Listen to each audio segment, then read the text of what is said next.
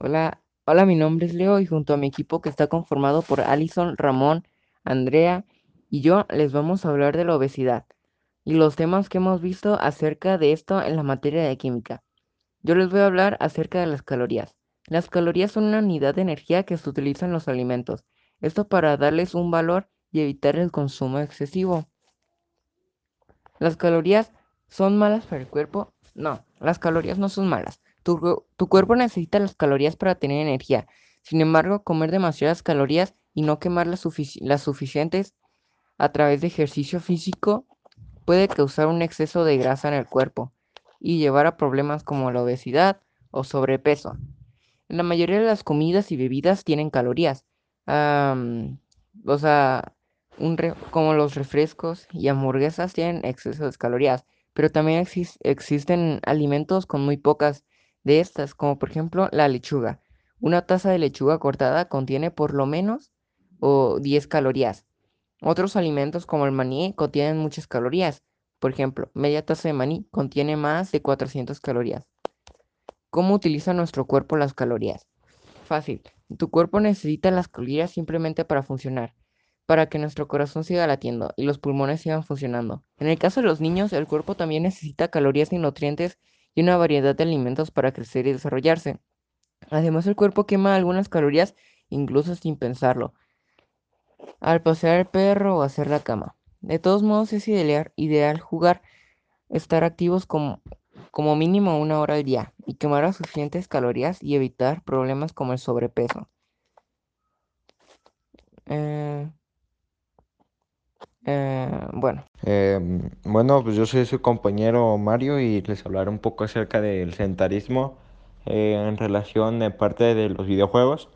Más que nada porque en sí, como todo, eh, todo tiene que tener un balance en, la vida en general. Así que las personas dejan de lado el ejercicio o la comida sana por estar jugando videojuegos, viendo la tele, en la tecnología en general.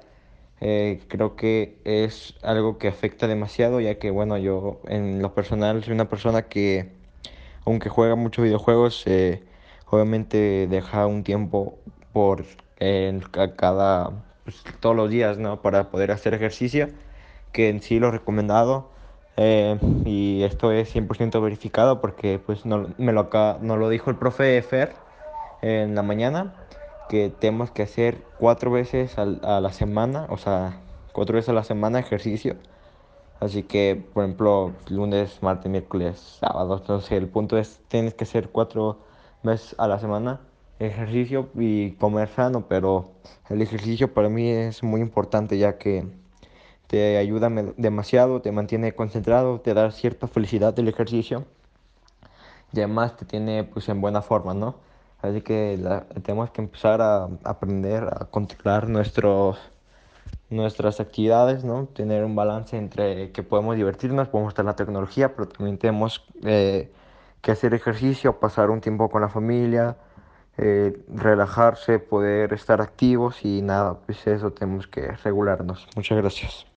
Hola, buen día. Yo soy Ramón Sierra y como estudiante de alimentación y nutrición, hoy les vengo a platicar un poco sobre estos temas para la prevención de la obesidad, que es una enfermedad muy presente en México que acaba con la vida de millones de personas al año. Bueno, primero que nada quiero dejar muy en claro que la alimentación correcta es la base de una buena salud, junto con el consumo de agua potable y la práctica diaria de actividad física. Esta es la mejor manera de prevenir y controlar el sobrepeso, obesidad y otras enfermedades, como lo pueden ser la diabetes y la presión alta, entre otras. Por lo que es muy importante asegurar tener una alimentación correcta a lo largo de toda la vida. La alimentación correcta está representada gráficamente en el plato del buen comer, que muestra los tres grupos de alimentos que deben estar presentes en las tres comidas principales del día, que es precisamente lo que a continuación les voy a hablar. ¿En qué consiste el plato del buen comer? El plato del buen comer es una guía de alimentación para la salud en materia alimentaria, la cual establece criterios para la orientación nutritiva en México. Principalmente fue creado para, como ya mencioné, orientarnos a tener una vida más saludable. Esto es algo que tal vez muchas personas saben, pero hay algunas que no, que es que en nuestro plato de comida diario siempre tiene que haber tres cosas. Una, verduras y, vegetales, otra, carbohidratos y proteínas. Las proteínas las encontramos en los alimentos de origen animal, los carbohidratos en cereales y las verduras y frutas tienen que estar porque nos dan vitaminas, minerales, antioxidantes y fibra dietética. Las características que debe tener una dieta correcta son las siguientes. Adecuada. Una alimentación adecuada es aquella que se adapta a ti en todos los aspectos, económico, cultural y entorno social, ya que la mejor dieta se acoplará a tu estilo de vida. Equilibrada. Lo ideal es que se genere un equilibrio de nutrientes en tu dieta, ya que tu plato se debe conformar por 25% de cereales, 50% de vegetales y 25% de proteína. Completa. Dentro de una nutrición balanceada, para cuidar de nuestra dieta es elemental que se incluyan todos los grupos de alimentos, cereales, leguminosas, frutas, verduras y oleaginosas. Sin duda es algo a considerar, porque con esto absorberás los nutrientes que tu cuerpo necesita para llevar a cabo una dieta ideal y una vida saludable. Suficiente. La anterior característica habla acerca de que una dieta debe ser completa para poder absorber más nutrientes. Sin embargo, debes asegurarte de consumir la porción adecuada y debe ser suficiente para fortalecer tu organismo. Esto tiene que ser verificado por un especialista, ya que se deben de cubrir las necesidades con base en la edad, género, peso, estatura y estilo de vida. Obviamente una persona que no hace eh, ejercicio seguido o diariamente va a necesitar las mismas calorías que, que una que no hace.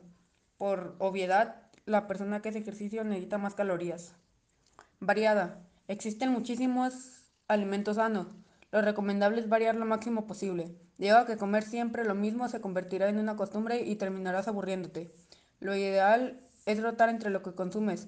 Por ejemplo, cuando comas frutas, no comas siempre la misma fruta. Varía entre papaya, melón, mango, plátano, sandía y así con cada grupo alimenticio, con los cereales, alimentos de género animal, etc. Bueno, pues esto fue todo por mi parte. Espero la información que les brindé les haya ayudado y espero puedan cambiar su hábito o si así lo hacen, pues mejor. Y muchas gracias. Hola, yo soy Andrea y les voy a hablar sobre el índice de masa corporal. O IMC es un número que se calcula en base al peso y estatura de una persona.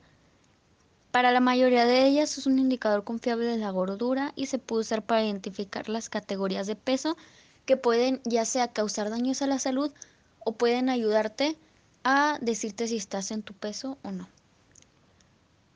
Su fórmula es el peso en kilogramos dividido por la estatura en metros cuadrados. Para esto tienes que hacer antes una operación para sacar tu estatura en metros cuadrados, ya que la estatura se mide en centímetros. Y una vez que la tengas, pues puedes empezar a dividir la, eh, tu peso entre la estatura y lo que te salga es tu IMC. ¿En qué se relacionan el IMC con la obesidad y el sobrepeso? Es que este puede pues, ayudarte a saber si tienes obesidad, sobrepeso, si tienes preobesidad o si tienes como sobrepeso casi obesidad o si estás en tu peso normal o tienes desnutrición. Este te puede ayudar a saber qué, qué hacer o saber cómo en qué estás ubicado tú. Es, el IMC mayor a 25 es sobrepeso y las personas que tienen su IMC superior a 30 ya se les considera obesidad. Sin embargo, los, los adultos con un IMC superior o igual a 40 se les considera extremadamente obesos. Esto significa que es otro nivel de obesidad el que ellos ya tienen porque no se han tratado o no han llevado una vida muy saludable o simplemente han pensado que estaban gorditos.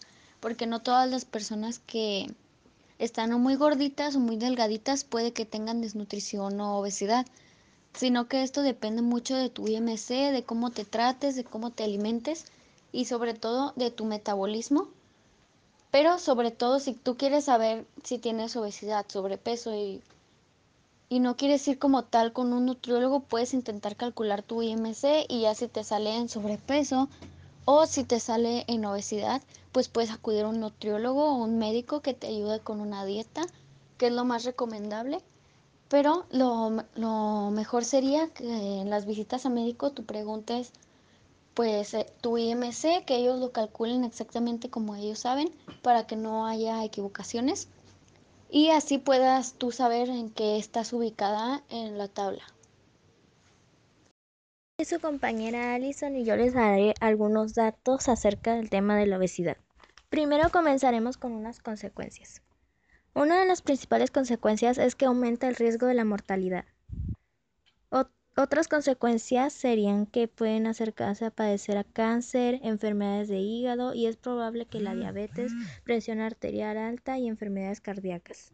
Ahora veremos el gasto energético indicado que se debe tener en reposo total. Bueno, primero que nada, ¿qué es el gasto energético? El gasto energético es la cantidad de energía o calorías de una persona que necesita para garantizar el buen desempeño de las actividades fundamentales como la respiración, circulación sanguínea, digestión de alimentos y actividades físicas. La energía requiere de una persona para tener su funcionamiento con normalidad. Y por último, las características que se deben tener en cuenta para una dieta correcta deben ser que la dieta debe ser equilibrada y variada. Y eso es todo de mi parte. Muchísimas gracias por su atención.